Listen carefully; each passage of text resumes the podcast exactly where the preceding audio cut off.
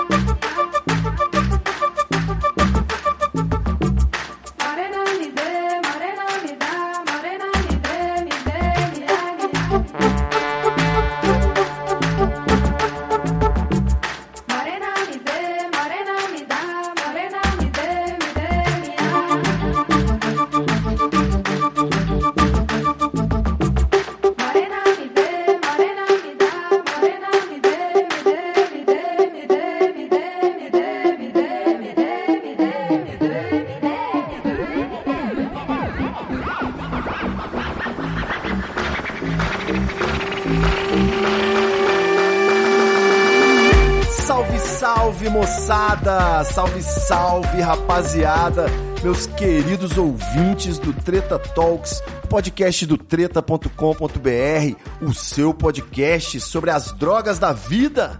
Aqui quem tá falando é o Ivo Neumann e hoje eu estou muitíssimo bem acompanhado desta sumidade, meu querido baú de conhecimento sobre meu tema favorito na vida. Ele, nosso mestre de volta, abrindo uma exceção na greve, que ele, ele tá fazendo jejum de podcast, guardando os seus momentos online.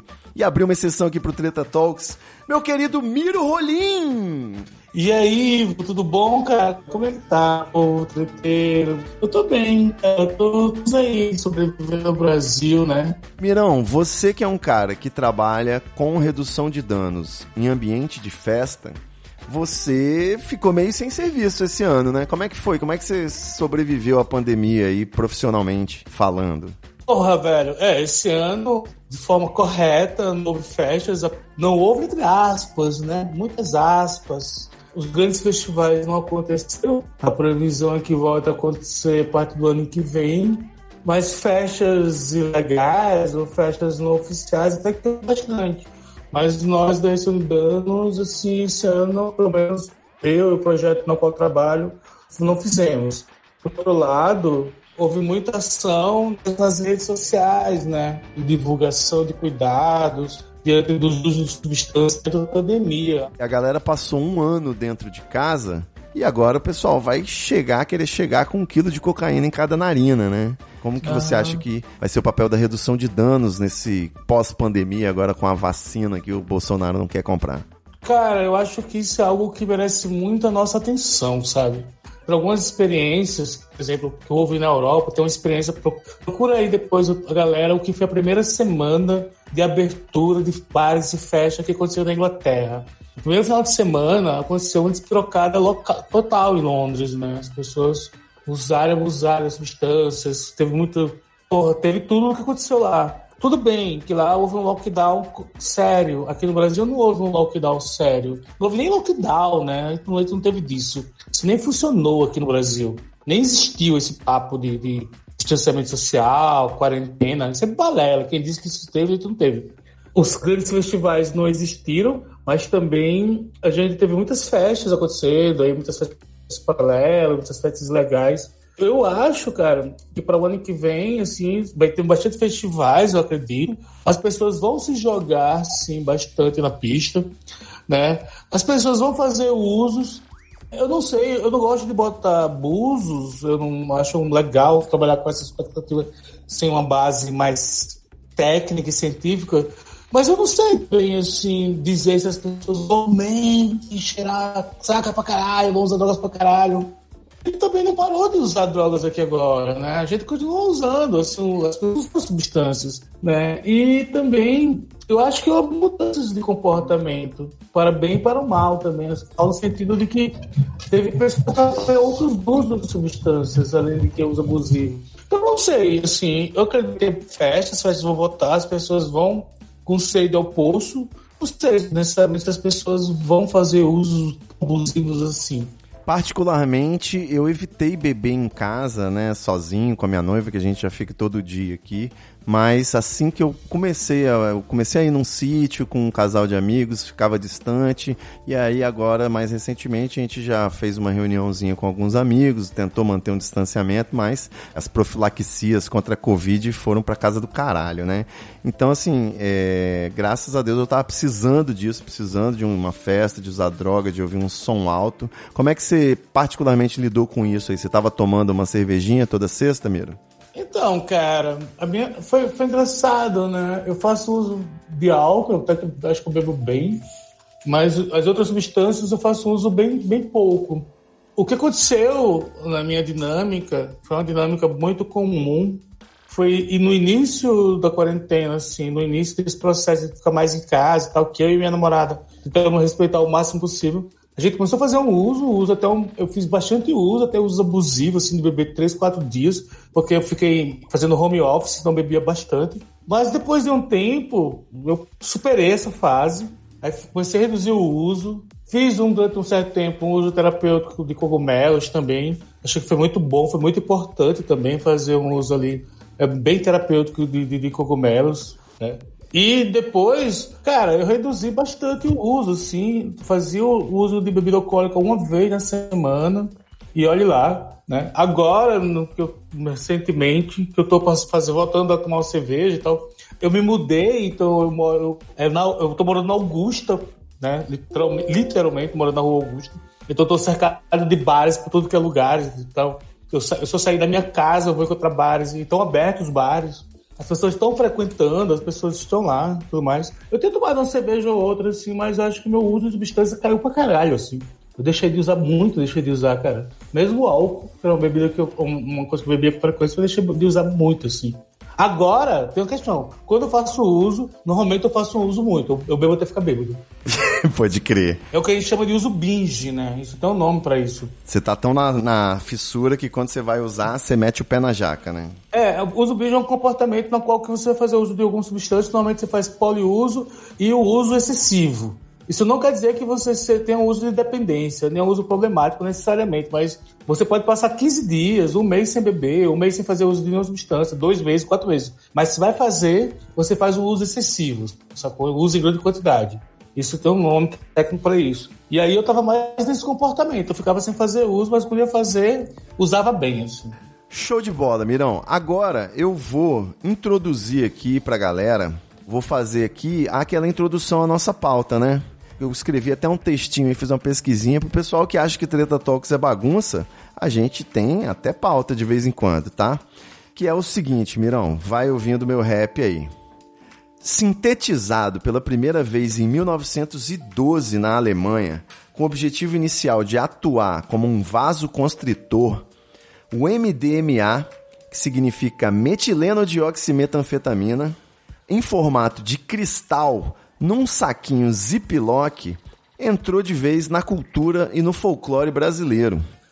Ao custo médio aí de 150 reais por grama, o MD deixou de ser uma droga exclusiva das raves e festas de música eletrônica e hoje está presente em todas as baladas, né, da elite à periferia, sendo entendido por alguns como o lança-perfume da nova geração, uma droga tão popular quanto o lança em tempos idos.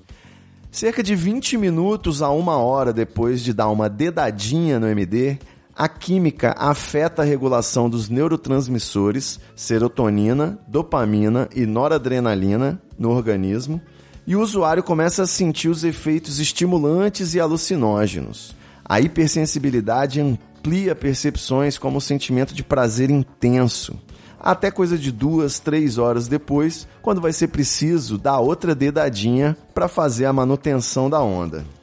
Dizem que o êxtase, em forma de comprimido, perdeu a popularidade quando ele passou a ser misturado pelos traficantes a substâncias como o bicarbonato de sódio, que provoca efeitos colaterais como vômitos e diarreias, né? Como usuário, eu tenho a percepção de que o MD em cristal permite um controle maior da dosagem, Talvez seja esse o segredo. O fato é que de 2018 para 2019, o número de apreensões de MD em forma de cristal subiu 360%. Um grande símbolo, talvez o maior expoente desse fenômeno, dessa popularização do MD, além das músicas, né? Nunca mais eu vou dormir, tem Me Dê, Me Dê, Me Dê MA, tem várias músicas aí no cancioneiro popular, essa droga já está sendo falada. Mas o grande evento do MD no Brasil foi a festa de casamento da irmã da blogueira Gabriela Pugliese, no sul da Bahia, que catalisou a pandemia de Covid-19 no Brasil lá em março, lá no final de março. Então, Mirão, dito isso, como você enxerga esse fenômeno aí, desse astro da nova geração, o Michael Douglas, né? Como que é a sua experiência pessoal e a sua visão sobre ele, sobre essa droga? Antes de tudo, quero dar os parabéns pela introdução, viu, velho? Eu nunca tinha visto Ah! a introdução como essa no Que é Treta cara. porra. Quando é Porra. droga, a gente faz direito. Porra, meu irmão. Ó, ó, parabéns. É, eu acho, acho essa pergunta muito foda, cara. Eu acho que a gente poderia, saca? Eu acho ela bem interessante no sentido de que, né, como é que, esse, pô, como enxerga esse fenômeno? Eu acho que, bem, esse fenômeno, eu acho que ele, ele representa muito dos nossos tempos, né? Ele é bem mais complexo do que a gente possa querer imaginar. Mas, sempre, mas não querendo me aprofundar tanto nele, mas dando uma visão bem da parte da perspectiva da antropologia e da, e da sociologia, as, as substâncias ilícitas, né, essas substâncias psicoativas que nós vamos dar esse nome de drogas, elas são muito relacionadas com culturas, né, com processos, fenômenos culturais. E elas representam muito aquela o espírito do tempo ali, né, dos processos culturais na qual nós estamos inseridos, né? Tem gente que fala que a, a- tem uma discussão que eu acho interessante e ao mesmo tempo fico, fico me perguntando por que essa discussão. Se a, o MD, por acaso, ele seria uma, uma, uma substância psicodélica e poderia colocá-lo dentro dessa revolução psicodélica, né, que nós estamos tendo. Ou, e tem outras pessoas que dizem que não, que na verdade ela é um produto do espírito do capitalismo moderno, de uma hiperprodução e de uma hiperfelicidade química.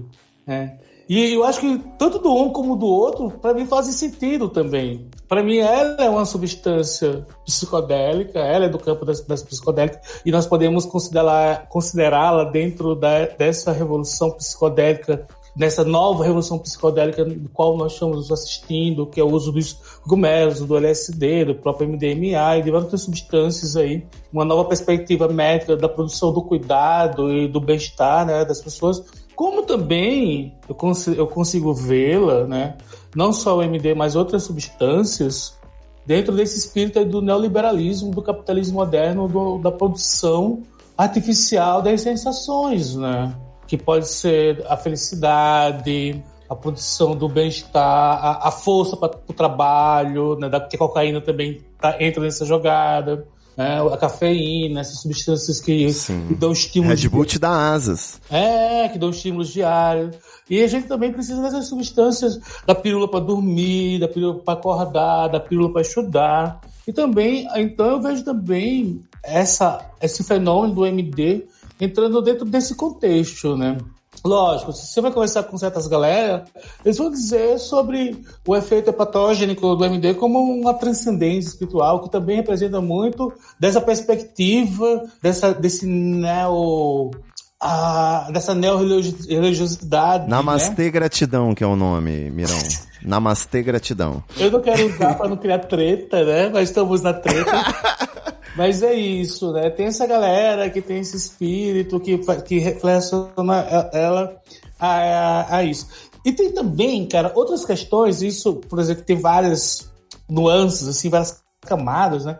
Por exemplo, é, eu, eu já vi o uso do MD nas periferias de São Paulo, por exemplo, em baile funks, que é um lugar que está disseminado bastante, e a galera muito relacionando-se com a perspectiva de que, porra, a droga, aí, a droga do Playboy chegou na quebrada, tá ligado? Então, é uma outra perspectiva também. De se assumir também, ó, estamos aqui assumindo, consumindo a droga do Playboy. E isso também é é uma, é um viés sociológico interessante de se olhar. Então, eu acho que o MD ele é uma substância que ele chegou para chegar, né? nos últimos carnavais, quando existia carnaval no Brasil ainda, eu via todo ano subir o uso de MD entre as pessoas. Carnaval, para mim, é- aqui em São Paulo, é um momento que todo mundo usava MD, cara, assim, coletivamente, né? E não era só em festa, então acho que o MD saiu daquele gueto das festas eletrônicas, das redes, e ela passou a ser usada em tudo que é ambiente. Tem amigo meu, eu, eu tenho uma pessoa ligado que é do daquele Festival de Barretos, Festival Sertanejo de Barretos, que uma vez ela veio propor se a gente conseguia fazer uma intervenção de redução de danos lá naquele festival, porque a galera já ficava muito doida lá. Us- Usava álcool, usava cocaína e usava também MD pra caralho. Então, até num contexto sertanejo, que você acha que não, que não teria, tem pra caralho, tá ligado? Até Então, porque MD a única forma de conseguir estar num evento sertanejo é muito dopado, né? Aliás, Com certeza, não vou entrar nesse mérito. Então, então para finalizar, eu vejo esse fenômeno, eu acho que esse fenômeno ainda ele é novo, né? Ele ainda vai dar muito que ser estudado, porque a gente só estuda, na verdade, o MD dentro da perspectiva das suas, das suas aplicações enquanto medicamento, enquanto produção de um cuidado, mas a gente não estuda o MD enquanto substâncias de prazer, né, de coletivo, substâncias de, de, de- do, do, do uso recreativo, do uso social, do uso né, da, da chapação. A gente não tem estudo sobre isso, não se estuda sobre isso, na verdade. né? E aí eu acho que ainda se falta muito pensar o que que é o MD dentro, principalmente no desdobramento do MD nas periferias, que é algo que, eu- que, me que tem me chamado muita atenção e algo que eu acho que nós precisamos muito pensar nisso. Como é que está o MD dentro do... Ou o que é atribuído o nome de MD dentro das periferias. É. Então, eu acho que é um fenômeno que veio para ficar e ele vai continuar. Perfeito. Você falou aí sobre essa questão da, da periferia, né? Eu, o sentimento que me levou a, a querer gravar esse episódio, ele veio mais especificamente quando eu assisti a série da Kéfera no Netflix. Uma série lá que ela enxerga anjos. Não, acho, não sei se ela. É, ela enxerga anjos e os anjos conseguem interagir com os humanos. E em dado momento, mais especificamente no quinto episódio, e ela tem uma festa aí em que ela resolve aditivar a galera com um restinho de MD que sobrou no carnaval. E ela chega com um pacote assim com as 100 gramas de MD, distribui. Os anjos que até então não tinham sexo começam a transar. É uma loucura. E eu fiquei pensando, mano, a Kéfera. A Kéfera é ídolo da minha afilhada, da minha sobrinha, que acabou de fazer 18 anos, sacou? Então, não só a massificação, você não gosta de falar de massa, né? A popularização do MD entre todas as classes sociais, mas também a, a chegada né, dessa substância em cada vez mais jovens, né? Os jovens antenados aí no que é ser descolado, não fumam mais um cigarrinho, mas vão querer dar uma dedadinha no MD. Tô falando, tô, tô sendo careta, Miro, o que, que você acha?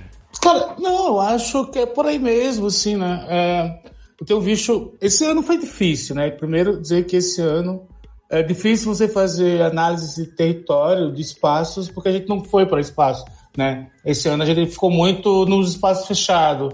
Então, eu sei que, por exemplo, eu sei que teve que, mesmo dentro da quarentena, teve bailes, funk nas periferias. Eu sei que teve encontro, a galera fazia tudo isso. Mas, então, eu vou falar muito aqui do que, principalmente do ano passado, um pouco antes. Mas eu me lembro muito do, do- da Copa, da última Copa, por exemplo, que nas festas do- dos bairros as pessoas faziam uso do MD muito, assim, sacou? Teve um episódio aqui em São Paulo, na zona norte de São Paulo, que, que, que nos chegou, de um casal que faleceu num dia que o Brasil, num dia que o Brasil ganhou uma das partidas, eles foram lá comemorar, usaram uma substância que se comprou como sendo MD e não era MD. Os dois tiveram uma reação quase que instantânea. Não me lembro se o rapaz ou a menina morreu morreu praticamente na hora. O outra, a outra parte do casal foi internada, mas pouco, um dia depois faleceu. Isso aí, cara, é uma coisa que acontece, vem acontecendo com bastante frequência nas periferias de São Paulo.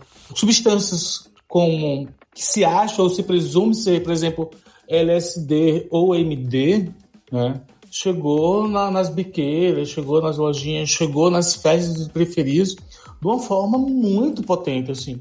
E a gente sabe que um- um- um- uma, uma bala, uma bala sendo vendida por 15 reais ou um, LS, um papelote de LSD vendido por 10 reais não são LSD nem são MD, né, cara? Sem dúvida. A gente sabe muito bem que não é. Mas é vendido como tal e é muito usado, né? E somando também, uh, uma outra questão que me chamou a atenção é que uh, a periferia, a juventude, bem, eu já fui jovem, eu sou, eu não sou jovem, já fui jovem, né? É, já passei por aí. A gente faz muito poliuso, né? E a gente faz aquela coisa do uso excessivo. No Brasil, o Brasil tem uma cultura de fazer poliuso de substâncias. A gente nunca faz. É, ah, gente usa só o LSD, eu só uso o MD. Gente faz, mano, pega, joga um MD, joga um álcool, joga um tabaco. Você me obriga a lembrar de um- uma semana atrás, no sítio, o rapaz chegou, jogou uma gota na minha mão. Eu falei, nossa, então é a hora de dar uma dedadinha de MD pra dar um gás. É. Aproveitei pra dar um tiro, apertei um baseado, peguei uma cerveja mais gelada, né? Baforei um loló e pensei assim, meu Deus. Acendi o É o tabaco. bingo, né? Deu um Aí tiro. virei e falei, bingo! Pois é, cara. E aí a gente tem essa questão do poliuso, e além do poliuso, a gente tem um uso muito abusivo, né? E a juventude, que é um outro papo que a gente pode falar mais pra frente, é, a juventude, de uma forma geral, e eu não quero só colocar como juventude da periferia, vive um momento de desilusão muito grande, eu acho, assim, principalmente das populações mais pobres. E, mano, neguinho quer chapar o coco, velho, quer ficar muito doido, tá ligado? E isso, dentro de uma cultura de proibicionista, onde a gente não tem informações, a gente não tem, não cria políticas de, de educação para as drogas, a gente não faz circular informações sobre os usos das drogas. Isso é uma bomba, cara. Sacou? Isso é uma bomba. E outra coisa, mas eu só quero pontuar algo que eu acho que é muito importante, que eu tô, eu tô falando aqui das periferias, e eu não quero ser aqui classista de forma alguma, nem... Playboy pode, né? Agora na periferia não pode. Não, não é, e não é isso que eu quero dizer, muito pelo contrário, eu quero dizer que, na verdade, o Playboy até tem certo, acesso à informação e a galera da periferia não tem, e a, e a gente tem que lutar para que não seja assim, a gente tem que lutar para que o- a galera da periferia tenha informação, tenha drogas de qualidade, tenha drogas boas. A gente tem que lutar para que a galera da periferia tenha educação para as drogas, sacou? Que o proibicionismo, proibicionismo não mata a periferia de mais uma forma do que já mata. Já mata por balas e repressão todos os dias. Ainda vai matar a galera o proibicionismo por drogas falsificadas, por, por, por má informação, saca? Então é, a gente tem que lutar contra isso. A gente tem que, na verdade, lutar para que, a, que a- a periferia tenha acesso à qualidade de uso e das substâncias. É isso que a gente tem que lutar, sacou? Boa. A nossa relação, né, Miro? Ela começou com um MD falsificado. Você falou aí que o Playboy tem acesso, né, à informação. Não só isso. Playboy tem acesso a um laboratório de testagem de drogas no festival que ele vai, sacou? Sim. Então, você paga, sei lá quanto, 400, 500 conto no ingresso de um festival de alguns dias. E quando você chega lá, os melhores têm stand de redução de danos, que é inclusive nisso que o Miro Rolim trabalha. E em 2016 eu fui pro Festival Pulsar, em Cachoeira Alta, Minas Gerais, na cidade de Itabira, né, Ipoema. E quando eu cheguei lá, eu tinha comprado, a minha prima tinha comprado um MD muito suspeito, muito diferente, com uma pedra assim mais amarelada, mais inteiriça do que o cristal que eu estava acostumado a ver. E aí quando a gente, antes de tomar, antes de ir pro festival, a gente sabia que teria redução de danos no- na festa, então a gente testou. O Miro Rolim tinha uma equipe lá com reagente, eles pingaram reagente em um pedacinho da droga, de nada, né? Não vai fazer falta, você que é mão de vaca. E eu que sou mão de vaca, no caso, com droga. E no caso ali, eu tinha uma bala, as balas que eu tinha levado, inclusive, era a Rosa Love, na época que a Rosa Love, que é rosa e se chama Rosa Love, ela quase entrou em erupção ali, né? Saiu um borbulhou de preto e a galera do stand começou a comemorar, Aê! e tipo, significava que era um MD puro. E quando eu fui testar o MD que minha prima tinha trazido do Rio, nada contra o MD do Rio, acredito que devem ter uns bons, mas pingou e amarelou, né? Deu aquela famosa metilona, que é uma substância aí, fa- famoso MD falsificado, né? Não sei se é análoga ao MD, mas ela é, ela tem efeitos diferentes, uma onda diferente. Então assim, Posso dizer que pesquisei no Google e experimentei? Experimentei, mas sabendo que era uma parada muito pior, que poderia dar uma bad muito maior, que poderia dar problemas muito maiores e a onda era- não era a mesma coisa, não era boa. Mas você pelo menos tinha acesso à informação. Agora, quanta metilona está sendo engolida agora, nesse momento, pela galera que não, não sabe o que é MD, não tem acesso a essa informação, não tem um folheto da- do ProErd explicando o que é MD, né, pra ajudar. Então, fala aí, Mirão. Não é isso, né, Assim, não, deixa eu concluir, É, deixa eu concluir. E aí, nesse instante que Miro Rolim estava lá, eu tive esse insight, né, maravilhoso de eu romantizo as drogas na minha vida e tudo mais, mas a redução de danos sim é a parada séria pra você pensar, porque é, é muito fácil uma diversão escapulir pra um problema, pra uma, você não curtir tanto mais aquele rolê ou você ter uma morte súbita, né? Então, a redução de danos, ela é simplesmente você ter airbag no carro e usar capacete quando anda de moto, né? É o mínimo necessário pra você poder curtir aquilo ali, que é botar o seu carro a 200 por hora na estrada. No caso, eu tô fazendo uma metáfora sobre drogas, gente. Não ultrapassem o limite de velocidade, né? Então, Miro, é, agora eu quero saber o seguinte: tem um oba-oba muito grande em cima do MD, como se ele fosse uma droga saudável, né? Tem aquele papo de que o, tra- o MD ele não é controlado pelas facções criminosas. Então, você compra, não compra do traficante, você compra do dealer. Né, do seu contatinho no É. WhatsApp, ele manda PicPay tá on, e aí você já, já manda, o cara manda foto com teste já pra você saber a qualidade da droga, e, e é isso. É um oba-oba, é uma droga que é saudável, é uma droga que é politicamente correta, é uma droga que ainda promove empatia empato, empatológica, né? A galera que tá com uma dificuldadezinha na vida sexual dá uma animada, né? Transa com o cachorro, transa com hidrante, e no fim das contas, é, o MDMA pode levar à morte por falência hepática, hipotermia ou até a famosa parada cardiorrespiratória, né? No meio desse oba-oba aí, os riscos não estão sendo completamente ignorados, Miro? Pelo amor de Deus, eu tô careta. Cara, eu, eu acho que você trouxe dezenas de informações que eu vou tentar dar uma destrinchada e ser bem rápido, assim. Boa. Primeiro é o seguinte, como, eu- como a gente comentou ainda há pouco, a gente tem pouca pesquisa sobre, né, sobre o que é esse MD que nós temos aí. Por incrível que pareça, alguns dados que nós temos vêm justamente da, da segurança pública, né, de alguma, algumas informações que vêm aí, principalmente da Polícia Federal, a partir de algumas apreensões e tal, que, que eles fazem teste, dizem mais ou menos o que está lá, e também algum, alguns projetos estão estudando MD, né? Lembra até ano passado, lá no último pulsar, a gente passou por um teste, né? De uma menina que está pesquisando substâncias que estão circulando em festivais. Você fez o teste, eu fiz o teste, aquele de botar o coisinha na, na boca, né? E tal, que dá pela Unicamp. Eu gabaritei, com a graça de Deus, deu todas as drogas possíveis no resultado do meu. Eu fiquei muito feliz. bom, que bom. é, é isso aí. E aí, ah, o que eu quero dizer é o seguinte: o que, a gente, o que vem aparecendo de informações é que, na verdade, hoje em dia você tem dois grandes. Podemos dividir em blocos. Você tem um bloco de. Se consegue, tendo condições, principalmente condições econômicas. Então, isso é uma questão de classe também. Acessar a uma substância de até um MD de boa qualidade, você consegue mas e que você vai ter uma predominância ali, né, da, da substância principal do MDMA, mas a grande maioria, assim, a grande maioria esmagadora do mercado hoje, você vai encontrar é, anfetaminas, cafeína, PMA, PMNA, né? Você vai encontrar puta, uma caralhada de substância ali que na verdade não são. é, é, você pode até. É mais fácil, talvez, você encontrar um, um, um comprimido ou um, um cristal que não tem MD, na verdade. Vai ter toda uma série de substâncias ali que você não vai ter metilona, né, que é o clássico, e fora isso, várias outras substâncias que você não vai, tá, não vai ter MD. Principalmente essas mais baratas, essas que chegam na periferia, muito mais nesse sentido.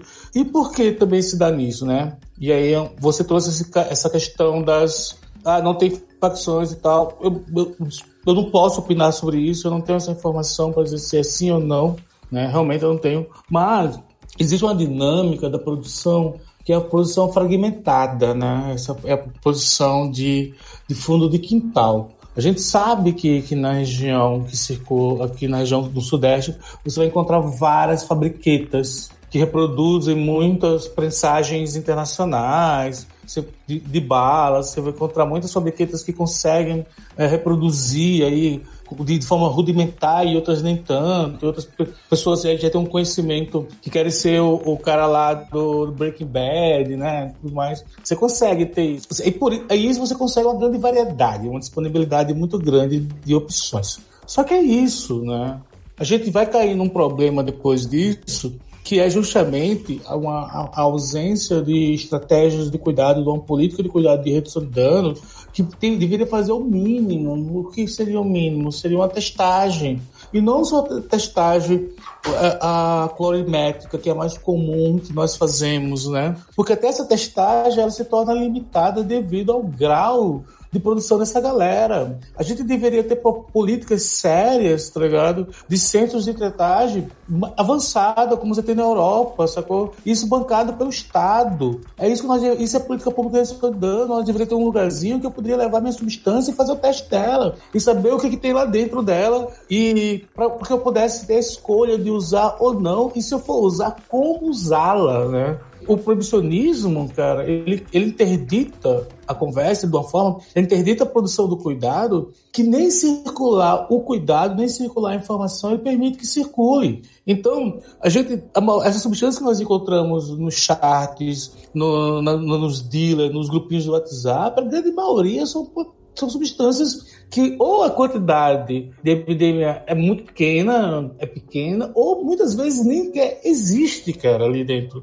E isso eu falo devido a os testes que são feitos, que a gente tem acesso, que a gente vê isso, o que a galera pega vai fazer testagem. É patético, né? Eu já vi eu já ri de, uma história de um cara, eu sempre conto de um cara que eu tava fazendo teste, chegou um cara, tipo assim, ó, todo bambam, assim, todo paquitão com duas minas, e falando assim, ah, eu Clássico. tenho o melhor MD da festa e tal, não sei o quê. Aí eu, aí eu, beleza. Na hora que eu fui testar, cara, quando eu comecei a testar, assim, alguns segundos eu falei, puta metilona, cara. Olhei assim pra cara dele e falei, ó, oh, não é não, cara, isso aqui é metilona. Ele, não, não, você tá errado. Teste novamente. Eu falei, bicho, não vou testar, cara.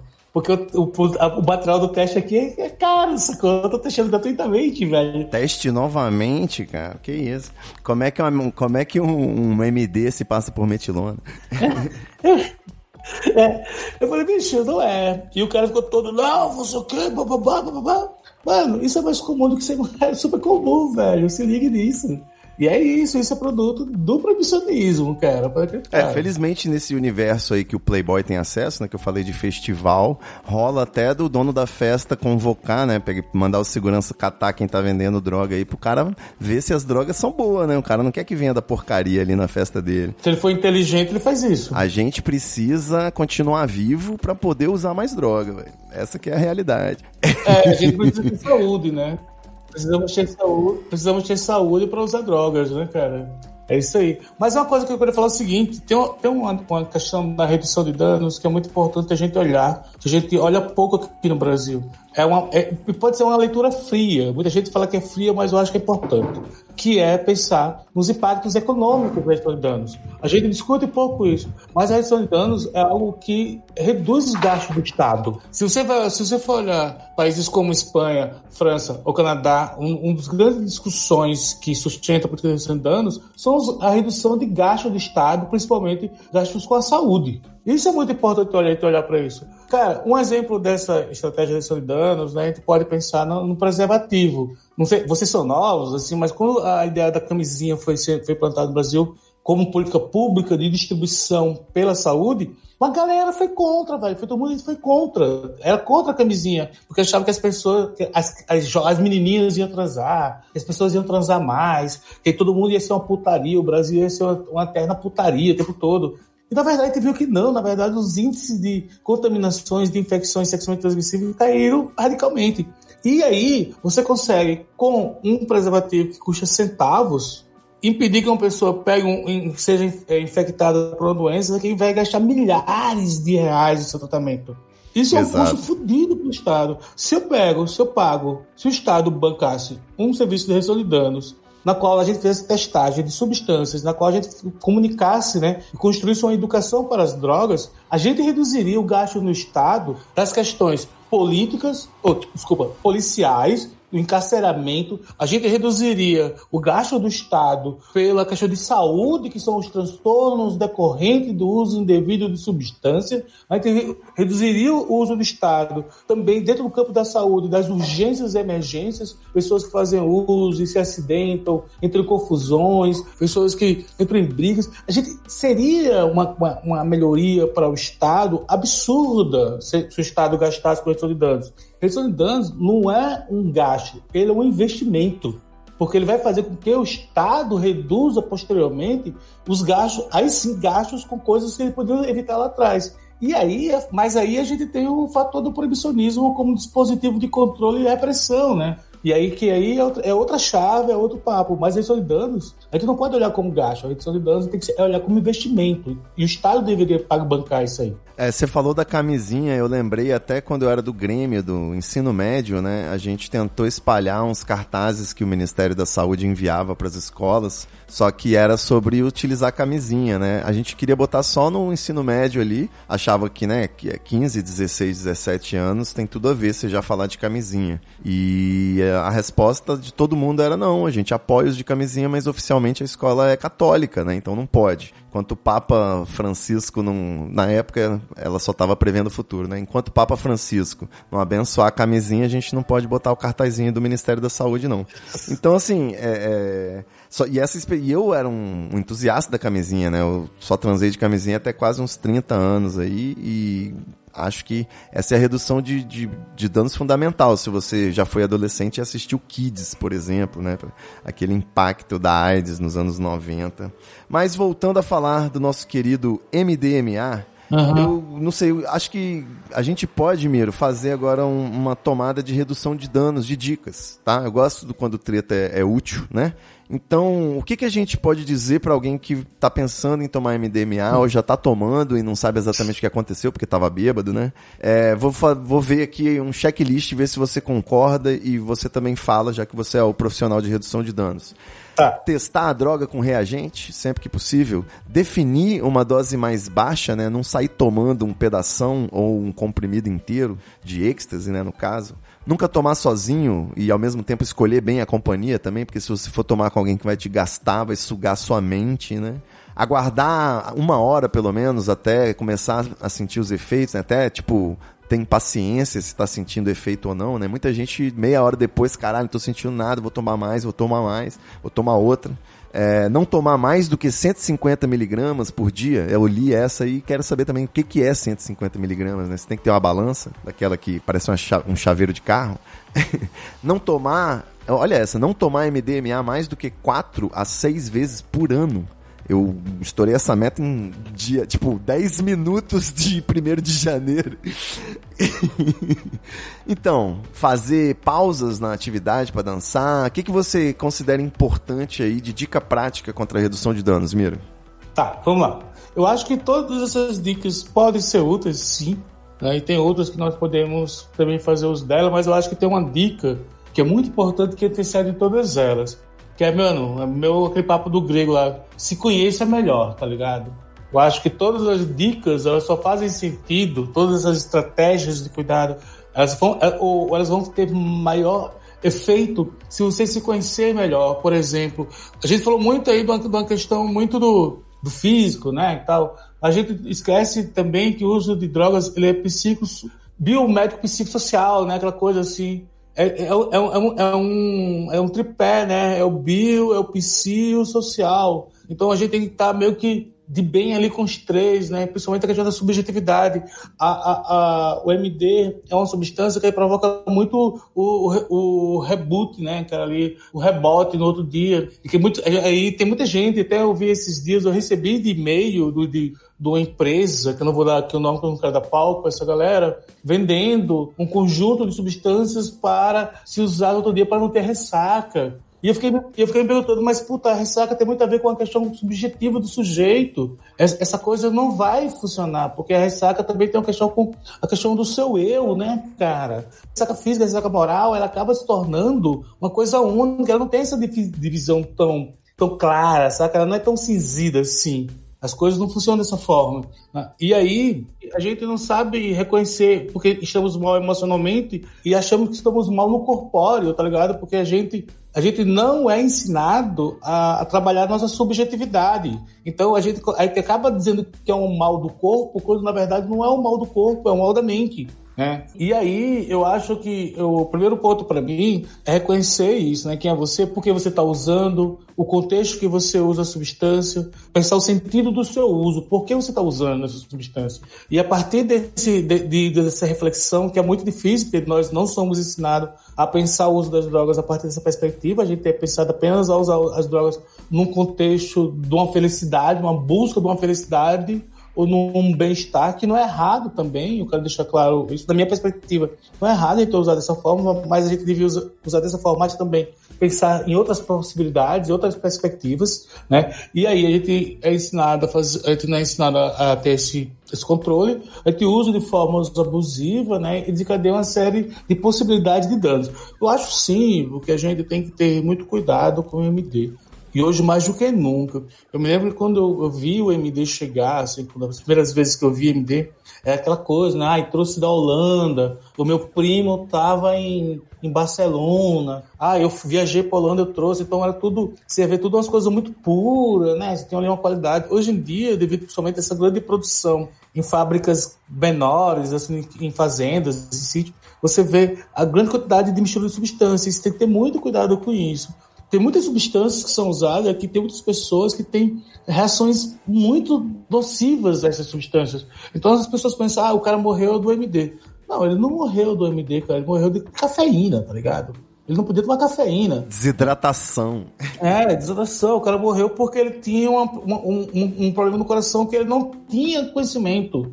E provocou, desenca- desencadeou uma questão ali que levou a uma parada car- cardíaca. Então é muito importante se conhecer, cara. Eu acho, eu sou a favor. Pode parecer careta isso, e o jovem pode achar, ah, que, que tiozinho chato. Mas eu acho que é importante você se conhecer. Se, você escolheu a usar a substância, procura fazer um, um check-up, tá procura se conhecer, procura saber como está seu coração. Procura saber como. O MD ele é processado no fígado. Procura dar uma sacada no seu fígado, né? Ele é sintetizado pelo fígado. Procura lá. Eu até arrepiei aqui, Miro, quando você falou isso. Sacou? Procura saber se você, na sua família, você teve casos de esquizofrenia, por exemplo, ou de alguma doença de cunho né, psiquiátrico. Porque você pode ter uma, uma, uma, uma- uma predisposição a isso. E isso pode desencadear, cara. É muito importante a gente fazer esses cuidados. Porra, é- é- procura saber se você, por acaso, tem problema de arritmia do coração, né? Como é que tá a sua saúde mental? Você toma remédio controlado? Mano, o que eu mais ouvi, eu já vi mais de uma vez é pessoas que tomam remédio antipsicótico usando MDMA, que, que não pode, mano. Você é totalmente contrário, não pode, velho. A gente Desculpa. falou sobre isso aí no, no último episódio do Treta, sobre terapia. A gente mencionou, né? Interação medicamentosa, é muito sério. O pessoal Cara, toma um tarja preta e fuma um beck, né? E aí não entende, porque ela desaparece. Mano, são várias questões. Então, eu acho que é muito importante você se conhecer. Eu sou, a gente, a gente- eu sou antiproibicionista, eu sou a favor do uso das substâncias, de todas as substâncias, eu sou a favor da legalização de todas as drogas, eu sou a favor. Arrepiei de novo, Miro. Mas eu sou também a favor de que a gente tenha uma educação para as drogas. E, junto com a educação das drogas, eu também sou a favor que a gente se conheça os nossos limites. Não adianta eu dizer, ah, eu vou tomar água, vou usar MD e vou tomar água. Porra, mas também eu uso tarja preta, né? Porra, e aí? Você tá fazendo isso de dentro tomando água, mas, tu, mano, mas você não pode. Tem, você tem um, uma questão que é mais complexa. Exato. Outra coisa, não adianta tomar água, somente água, tem que saber tomar água também. Tem gente que toma um litro de água. Você pode ter overdose, você pode, ter, você pode perder substâncias, sais, minerais com excesso de água. E isso você pode provocar um mal-estar que pode levar à morte a você. Né? Então tem gente que tem isso, tem gente que vai pra rave e toma tipo 2 litros de água de uma vez só. Tá errado, cara. Seu corpo não aguenta absorver isso. Eu brinco assim, Miro, muitas vezes, de que por causa desse aspecto, né, de permitir as pessoas enxergarem a vida de uma forma mais carinhosa, vamos colocar assim, é, eu tenho um projeto aí de um dia, quem sabe, abrir uma ONG e conseguir passar um projeto de lei que injete, ao invés de cloro e flúor, né, injete MDMA na caixa d'água da cidade. Para que as É, pessoas pra que as pessoas tenham um, um momento, né, de epifania aí. Ô, ô, Ivo, sabe uma coisa que me ocorreu aqui agora? Eu precisava falar. Diga aí. Cara, eu. Tempos atrás eu tava fazendo uma pesquisa, eu tava indo nos lixos, que eu tava tentando, analisando, olhando, uma perspectiva, qual era a perspectiva da direita sobre drogas. Eu comecei a frequentar uns canais de direita, comecei a ir nos lugares, nos, submuros, nos esgotos. Haja fígado, hein? Porra. E, no, e num desses momentos aí eu cheguei num, num fórum, um fórum de discussão sobre drogas. De pessoas fazem uso de drogas. E eu descobri, cara, que existe um lugar que é que tem muito imbecilidade, brother, em fóruns de discussão de drogas, sacou? Oh. Em grupos de WhatsApp, em grupos de Telegram. Caralho, velho, é um desserviço aquilo, bicho. É muito desserviço. Pessoas seu mínimo é porque fizeram muito da reprodução dos seus usos, dos seus problemas, das suas questões. Pessoas que ouvi, muito ouvi falar, pessoas que leram uma coisa ali muito perdida, solta, descontextualizada e já reproduz como sendo uma puta de uma verdade e tudo se transforma em discussões super conflitantes. Você tá assim. descrevendo a internet, Mira. É. Saca? E você não vê uma produção, do, uma produção de conhecimento, de cuidado, mas na verdade você vê uma disputa de qual o meu cuidado, minha, minha informação é mais valiosa do que a sua, é mais certa do que a sua. E isso é uma bosta, cara. Eu saí desses, desses espaços porque eu não aguentava mais, não tinha mais estômago. E, mas é isso, assim, você vê a grande quantidade de pessoas, cara, que é, atravessam assim, o debate e, e- e- e, na verdade, distorcem muitas informações. Então, acho que mesmo dentro, entre usuários, não é só pessoas que são contra, não. Entre usuários, esse debate tem que ser qualificado, porque eles, eles reproduzem muito desinformações, sabe? muito achismo e principalmente aquela coisa, né? Você coloca um, um usuário, é, o usuário de droga que achou que o Nirvana a 80 por hora e o proibicionista também a 80 por hora, quem que chega primeiro, né?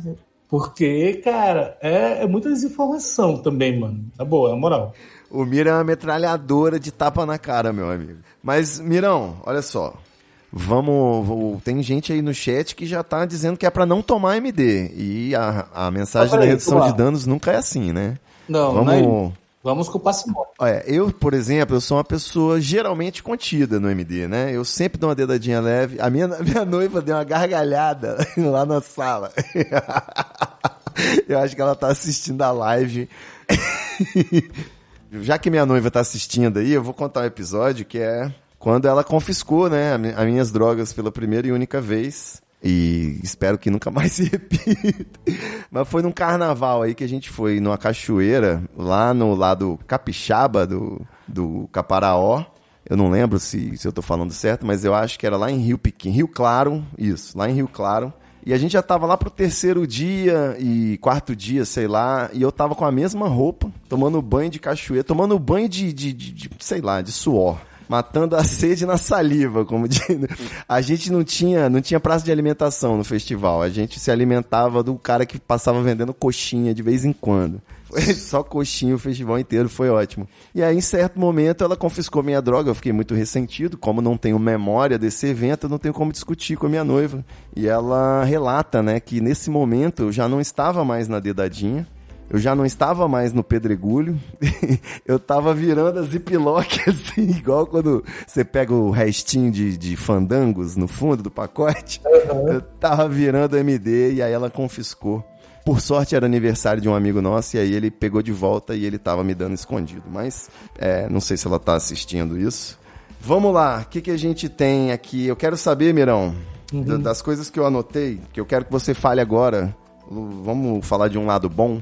O MD, de certa forma, ele é uma droga, assim, menos pior do que a cocaína, por exemplo, ou o comprimido, né, de êxtase, que é misturado com mais coisas, uma- sempre, né, o MD pode vir a ser puro um dia, quem sabe, se você tiver grana e bons contatos. O que, que você me diz, assim, de, de, de, de qualidade? Você acha que esse aspecto romântico, sexual aí do MD pode trazer realmente uma revolução de mindset na nossa sociedade, os novos tempos aí, né? Já que ele reflete a nossa sociedade psicodélica, né? Cada época tem sua droga que corresponde ao zeitgeist aí moderno. A nossa geração é a geração do MDMA, né? já vinha vindo o cogumelo, LSD, né? A geração do, dessa psicodelia aí, né? No começo dos anos 70 e tal.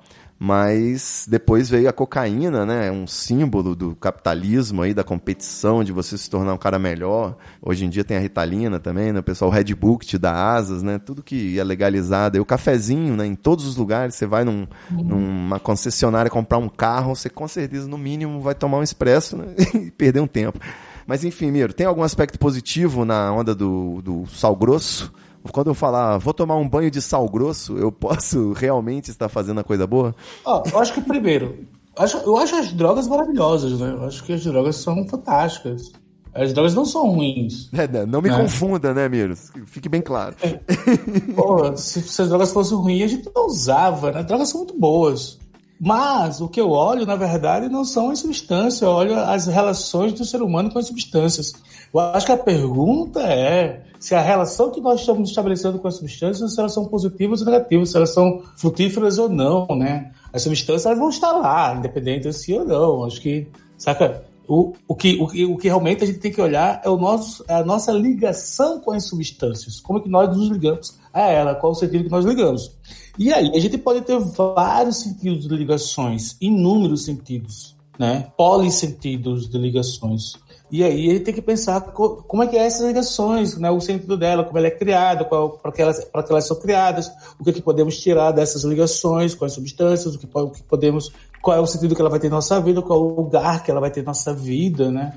A- o, o, a- o uso do, do MD ele pode ser bom, mas ele pode ser ruim também a partir da, da ligação que você tem com ela. É a mesma coisa da cocaína, é a mesma coisa do álcool, tá ligado? São as ligações que nós estabelecemos com as substâncias que, vai, que, que nós vamos estabelecer né, o sentido delas, ela vai ser bom ou ruim. Podemos sim ter ligações ruins com substâncias. O M, podemos ter com o MD. Mas, é- mas olha só, eu estou falando aqui do MD no, dentro do contexto do uso de lazer, de, de festa e tal. Eu não estou falando, por exemplo, do MD dentro do aspecto de pesquisa para é, experiência de pós-traumática. Existem muitas falsificações, muitas prensagens sendo circu- circuladas no mercado. O cara olha uma foto na internet e fala, não, porque essa aqui é original, é europeia. Mano, como é que você sabe, velho? Qual é, tudo você tirou ah, os parâmetros para dizer isso. Porque pode ser uma Dante fabricada em Caçapava, tá ligado? Ou uma Dante que veio lá de Rotterdam. Como é que eu vou saber? Eu não sei, assim, você não é, é impossível você saber, a não ser que você pegue e teste essa substância. Ela passa por um processo técnico de testagem. Qualquer pessoa que venha dizer que tal substância ela é pura, porque não sei o que, não sei o que, está cometendo um erro. E é muito perigoso esse erro, porque ela está se, ela tá se baseando ou numa experiência passada ou numa informação que pode estar altamente equivocada. Até por isso da importância das testagens, por isso da, da importância que você passe por um serviço que faça um mínimo de testagem para você ver o que tem ali dentro. Hoje em dia, cara, você encontra 10 subst... 10. Vou vou dar um exemplo aqui, um exemplo solto no ar. Um, um alien verde. Você encontra 10 alien verdes diferentes. Todo mundo vai dizer que é o original lá, poderoso. Mas qual? Como é que você vai saber? Principalmente olhando a foto da internet, que eu vejo muito por aí. Né? É, o, o- tinha um amigo meu que queria fazer um site catalogando todas as balas e a coisa saiu do controle, porque os caras lançavam uma bala, já vinha a falsificação no dia seguinte, na semana seguinte, né? Então tinha que ficar mudando e você nunca sabia qual que é a boa, né? Aí lançaram, as gringas vêm com selo NL, né? Então esse selo de qualidade aí não, esse é bom. Eu particularmente, como eu falei, eu prefiro ter o controle total da dosagem, assim. Não controle total, né? Vai tomar no cu, mas tem uma sensação de controle maior, né? Podendo dar uma dedadinha menor, menos, dose menor. Eu acho, eu acho que a, a, a tecnologia do uso acho a melhor, uma das melhores formas de você se cuidar. O que é essa tecnologia do uso? É você fazer isso, usos espaçados, é você fazer o uso ali aos poucos para, para você. E aquela coisa de você fazer um pacotezinho lá, um paraquedinha, é uma coisa que eu indico muito. Assim, Boa, fazer- o paraquedas, fala aí, Miro, como que é? Mas, sabe, o paraquedas é que você pega um papelzinho, uma cedinha, enrola uma quantidadezinha ali, coloca e usa via oral, né? Principalmente pensando e ele já chega no seu estômago. Digerir no estômago, né? Pra poupar a garganta e o esôfago. Mas sabe, ô Ivo, tem uma galera que eu conheço que faz uso de outra forma que eu acho melhor do que o paraquedas, que é comprar cápsulas de remédio, essas cápsulas que dissolvem em, Com certeza. como que se chama, lojas fitoterápicas que elas vendem, e os caras já medem ali uma quantidade 0,10, uma coisinha ali, aí vai colocando, tá ligado? Aí você toma tipo 2, 3, aí você vai regulando a forma, a quantidade de, de, de que você está usando ali por cápsula. Eu acho essa tecnologia fantástica, cara. Você consegue medir o quanto você tomou, né? E aí você consegue fazer. Existe até alguns sites gringos que, que dão ideia de você fazer cálculos a partir do seu peso e da substância, quanto de substância você tem que tomar. Você pode fazer esses controles. E é isso, tomar aos poucos, se você não conhece a substância, aquele checklist lá que você passou. Se você não conhece a substância, vai, vai aos poucos, vai, vai com cuidado, né? Toma sempre um, um ambiente legal. Se alguma coisa começar a desandar, segura a onda, para. Tenta não fazer poliusos, né? Usar cocaína, usar LSD, usar tudo isso junto. Procura se conhecer, procura conhecer os limites do corpo. Isso pode ser um papo datado, você achar que é datado, mas é muito importante isso. Né? A gente não quer ser moralista de nenhuma forma, muito pelo contrário. É, isso aí. A gente, a gente é totalmente a favor do uso das substâncias. A gente acha que as substâncias pode ser muito bem. Ela pode trazer muito, muito bem na nossa vida. Ela pode ter um lugar muito importante e trazer um bem-estar para nós. Mas também a gente pode dar uma desandada. E isso acontece também, sacou? E a gente tem que ter cuidado com essas desandadas, porque desandadas ela pode acontecer, ela pode fazer parte do nosso crescimento, né? Tem um antropólogo das drogas que agora não me lembro o nome dele, mas ele fala muito sobre a, a bad trip. E não como a bad trip ia ser uma coisa evitada, mas a bad trip como ser uma coisa domada. Sacou? Eu acho, eu acho isso bem interessante, assim. A gente tem que saber lidar com a bad trip. Mas tem um problema essa perspectiva. É a gente achar que toda bad trip também é uma coisa divina que vem pra gente ser dotada. Não, tem bad trip que pode te matar, mano. Então, cuidado com isso. Sacou? Porque é isso, eu acho que a gente tem que saber, saber atravessar a bad trip. Tem uma, tem uma querida amiga que me falou isso, mano, a gente tem que saber atravessar a bad trip, ela vai existir. Quando eu tô cuidando da galera, quando eu tô em serviço de danos, que chega lá o cara, o cara fala, ah, meu Deus, isso vai demorar muito. Eu falo, velho, vai, vai demorar umas 3, 4 horas. Vamos atravessar junto essa bad trip, né? Vamos atravessar junto esse mal-estar. Porque nem todo mal-estar é uma bad trip, sacou? Existe até conceito diferente. Então tô aqui do seu lado, vamos atravessar junto esse processo da sua vida. E talvez vamos tentar tirar algo de positivo aí do que você está atravessando. Mas mais uma vez eu digo, a gente não pode romantizar também, nem pode deixar de dizer que toda bad trip ela vai ser positiva. Não, tem bad trip que é ruim pra caralho. Eu já vi várias treta acontecendo. Então é importante você atravessá-la. Mas é importante também você tirar lições de, desse, desse momento. E aí, a substância ela vai trazer essa informação pra gente. Eu sou a favor do uso de todas as drogas, eu sou a favor que a gente tenha acesso às drogas, mas eu sou a favor também que a gente sempre tenha respeito pelas drogas. Tenho, eu, eu, eu estudei, na, eu quando fiz, uma, eu fiz uma residência, né, já, o Ivo sabe, eu fiz uma residência em Barcelona, eu fui estudar redução de danos lá em Barcelona, e um tempo e eu fiquei um, tendo uma sala de uso assistido, onde as pessoas iam para fazer o uso de heroína e de cocaína injetável tal, eu ficava auxiliando esse uso da galera. Mas aí assistindo uma aula de um cara, o cara fez uma metáfora que eu gosto muito e eu utilizo muito ela, que é o mar, né? O cara a gente ah, a gente deve olhar as drogas como o mar. O mar é super divertido. O mar pode dar muita diversão. O mar é bonito, é belo, nos inspira. Mas. Né? Ele nos, nos, dá alimento, né, cara? O mar nos dá alimento. O mar, a gente pode, a gente pode porra, ter um prazer imenso dentro do mar, no banho do mar. Mas ao mesmo tempo, o mar pode nos matar, pode nos arrastar. Uma onda pode vir quebrar na nossa cabeça e a gente pode passar um perrengue da porra. A diferença é que desde cedo a gente é, é, ensinado a lidar com o mar. Eu, principalmente, que vim numa cidade litorânea, né? Sou de uma cidade litorânea. Desde cedo eu aprendi a nadar no mar, desde cedo eu respeito o mar. Não dá as costas pro mar, né? É, eu sei onde entrar no mar e onde não entrar. No dia que entro, eu sei quando, na maré que entrar e na maré, na maré que eu não entro. Todos os dias eu sei disso. E mesmo assim, pessoas que têm esse conhecimento ainda morrem. As drogas têm que ser igual o mar, cara. A gente tem que aprender desde cedo, entrar nela e sair dela, saber quando entrar, saber quando não entrar. Saber, saber quando usar e quando não usar. Saber que ela vai dar peixe, mas ela também pode trazer também uma, uma, uma, uma onda que vai quebrar em cima da nossa cabeça e pode foder a gente. Eu gosto dessa metáfora porque ela diz muito para mim, porque as drogas é isso, a gente tem que saber usá-la. É por isso que eu sou a favor da educação para as drogas. A gente não tem que trabalhar com prevenção. Prevenção é, é um conceito equivocado, tá errado esse conceito de prevenção. A gente não tem que prevenir, prevenir nada. A gente tem, que educar as pessoas. A gente tem que educar as pessoas para saber lidar com as situações das drogas. Porque as drogas existem, elas vão existir e elas vão estar cada vez mais presentes nas nossas vidas. Né? Então a gente vai ter que saber lidar com essas substâncias. E não vou nem entrar aqui numa outra perspectiva do debate, que é a perspectiva né, do controle social, da, do, qual o sentido do, do, do, da proibição para controle das periferias, né, a, a, a questão das drogas como necropolítica. Eu não quero entrar nesse debate agora, mas é muito importante a gente sempre pensar nisso. Pensar numa redução de danos que seja uma redução de dano anticlassista, antirracista, né, anti-LGBTofóbica, a gente pensar que a redução de danos, ela, ela, antes de tudo, é um posicionamento político, tá ligado? Um posicionamento político do cuidado. E a gente tem que olhar a questão também de se posicionar diante das drogas como um posicionamento político.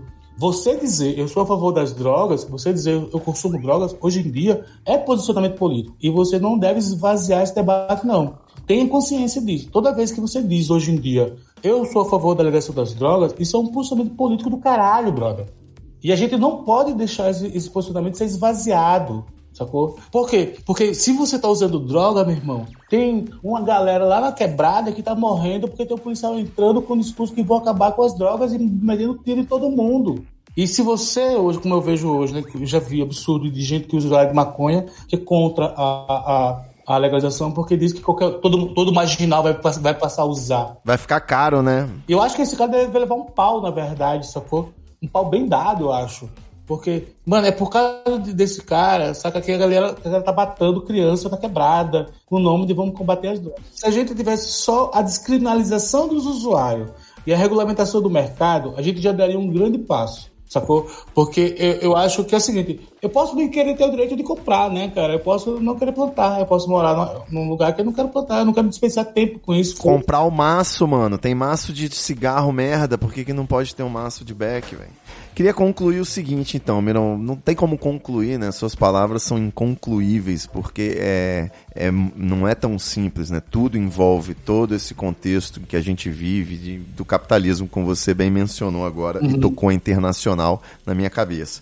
Mas é, dá pra gente dizer aí que o MDMA ele, ele surge com vários perigos né, relacionados, como a gente mencionou, mas ele também traz até uma esperança hoje no estudo do tratamento contra estresse pós-traumático, essas coisas. Eu acho que caindo um pouco esse moralismo hipócrita, né, a gente vai ter oportunidade de ter é, eu penso assim, é, tudo que foi criado, né, graças às experiências que as pessoas tiveram com maconha, com LSD, com as drogas de uma forma geral, eu penso que muita coisa boa vem pela frente a partir dessas ondas aí legais de MD, das pessoas que têm essa, conseguem ter boas experiências, redução de danos, consciente e tudo mais. Mas é isso, eu queria só fazer um apelo aqui antes de passar a palavra para as considerações finais. Eu já quero deixar um apelo muito sério que é o seguinte: entre os meus brothers aí tem uma lenda da tal bala que é a Sonic Azul. Então, se eu já procurei essa bala em vários festivais e não achei. Ninguém nunca ouviu falar, eu acho que um amigo meu está me sacaneando. Então você que tem aí informações sobre a Sonic Azul, se você tem um relato, se você tem uma foto, melhor ainda, Manda aqui no treta.treta.com.br. Eu quero saber do paradeiro da Sonic Azul. Essa bala aí que eu acho que não passa de imaginação.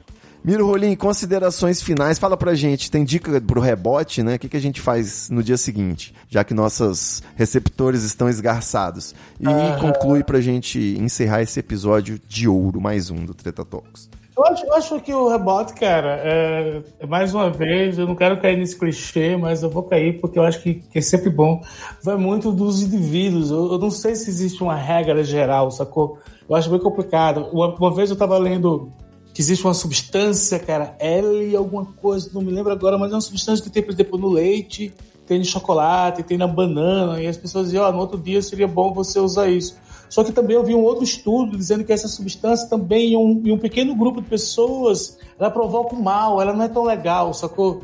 Então, aí fica difícil você dizer, não, tal coisa vai ser boa para todo mundo. Não, acho que você tem que se conhecer. Mas eu acho que é isso, eu acho que é você precisa ter dias de descanso, sacou? Você tem que pensar antes.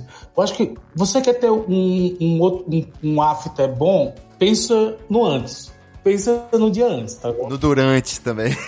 É, pensa, se alimenta, bebe água, cuida do seu uso, fica bem, faz um uso divertido, faz um uso, sacou? Você tá ali cheio de, tá cheio de amor para dar, você tá cheio de, de sacou? É patógenico, né? Você tá ali confiante, vendo as coisas boas nas pessoas, você reduz aquela carga de negatividade em você. Aproveita isso, cara, não destrói isso, sacou? não faz usos abusivos ou atravessa esse estado tão bom com, sei lá, outras substâncias que vai roubar essa brisa. No outro dia, mesmo que você vai estar com as cargas serotinérgicas super baixas lá, porra, você consegue lidar melhor com a vida, melhor com o mundo, né? Você pode se ajudar, né? Você pode tomar bastante água, comer uma comfort food de repente, ficar com as pessoas que você gosta.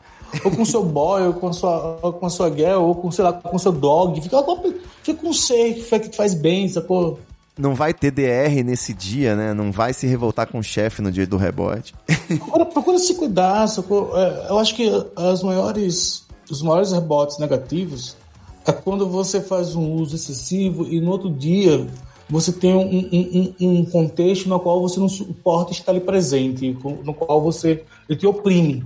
Então pensa muito nisso, socorro. E aí você porra, vai poder curtir também esse segundo momento, você vai poder também fazer processo avaliativo. Tem um estudo que fala algo mais ou menos, não sei bem como é que é, mas fala que, tá, a gente tem um, um rebote, a gente tem um dia, dois dias super negativos, mas muitas pessoas dizem que a partir do terceiro, quarto dia, passa a ter dias maravilhosos.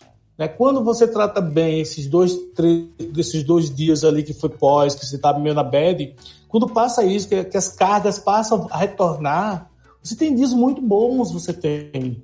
Aí, para finalizar, eu só quero dizer duas coisas. Ó, galera, redução de danos para MD e para qualquer outra substâncias, recentemente se produziu muito. O Respire reproduziu.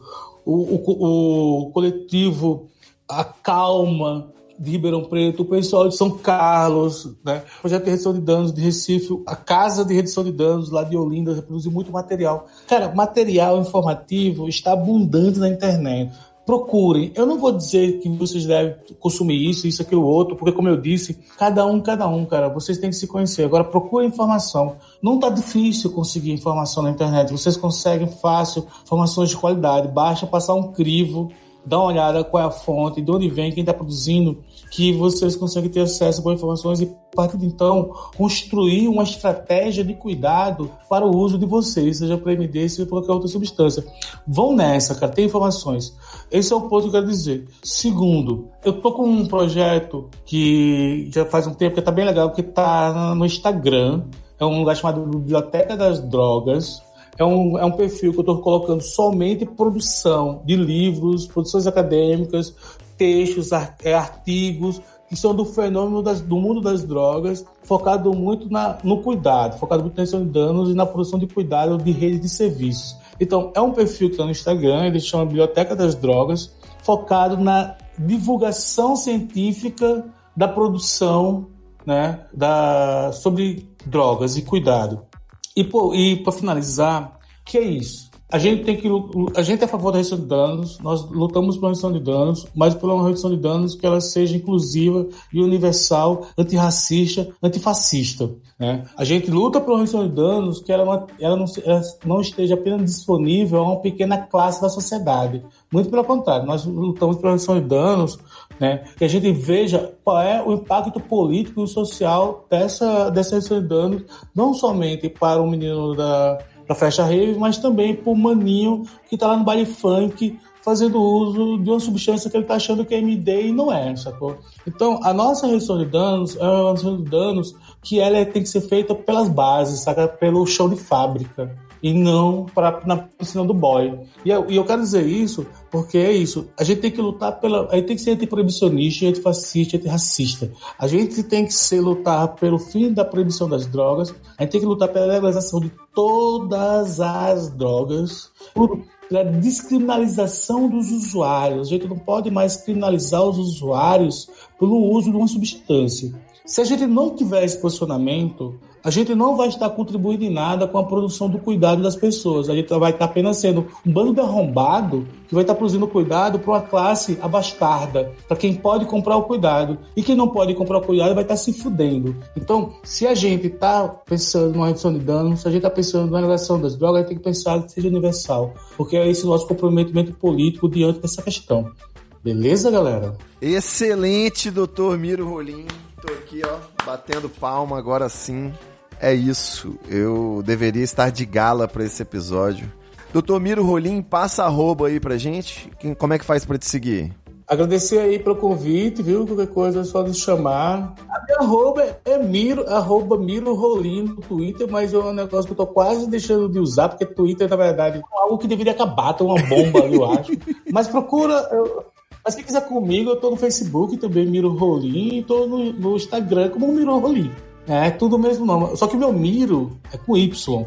Isso Mas é aí. isso aí, cara. E o Rolim é com M de MDMA no final. Exatamente. né? Você segue arroba treta. Se você quer participar, financiar esse movimento, é treta.com.br barra assine, que a partir de 4,20 você vai estar junto do nosso grupinho fechado com conteúdo exclusivo. E treta.com.br, arroba treta. Até a próxima semana. Miro Rolim, muito obrigado, cara. Foi uma honra. Porra, Valeu, queridão. Estamos aí. bom demais. Valeu, galera. Até a próxima semana. É nóis.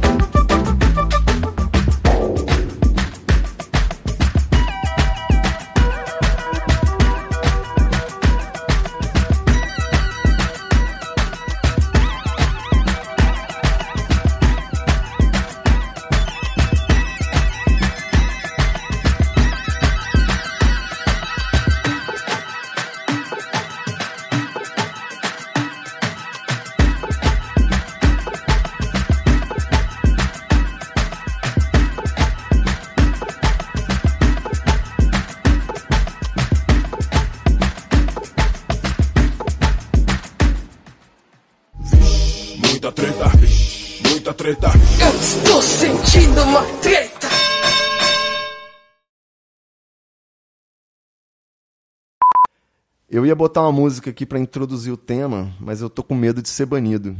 Mas eu vou botar a música assim mesmo. Opa, olha quem chegou, olha quem chegou. Miro Rolim! Mirão, você tá mutado, hein? Ai, Já vou... Ah, garoto! Que porra foi essa pra entrar nesse caralho, velho? Vai se. É... Puta que pariu, viu? Caralho. Puta que pariu, eu tô gravando isso, tô gravando. Porra, ah, porra sensacional. simples, né, velho? Mirão, eu tenho essa reação todo dia quando eu vou jogar PlayStation. Eu só quero jogar, mano. E você tem que atualizar, você tem que fazer Ah, cadastro, velho. botar a senha do Wi-Fi, passar o cartão de crédito. Porra, mano, não, velho, não, não, não. Isso não, velho. Caralho. Eu só quero falar sobre drogas, velho.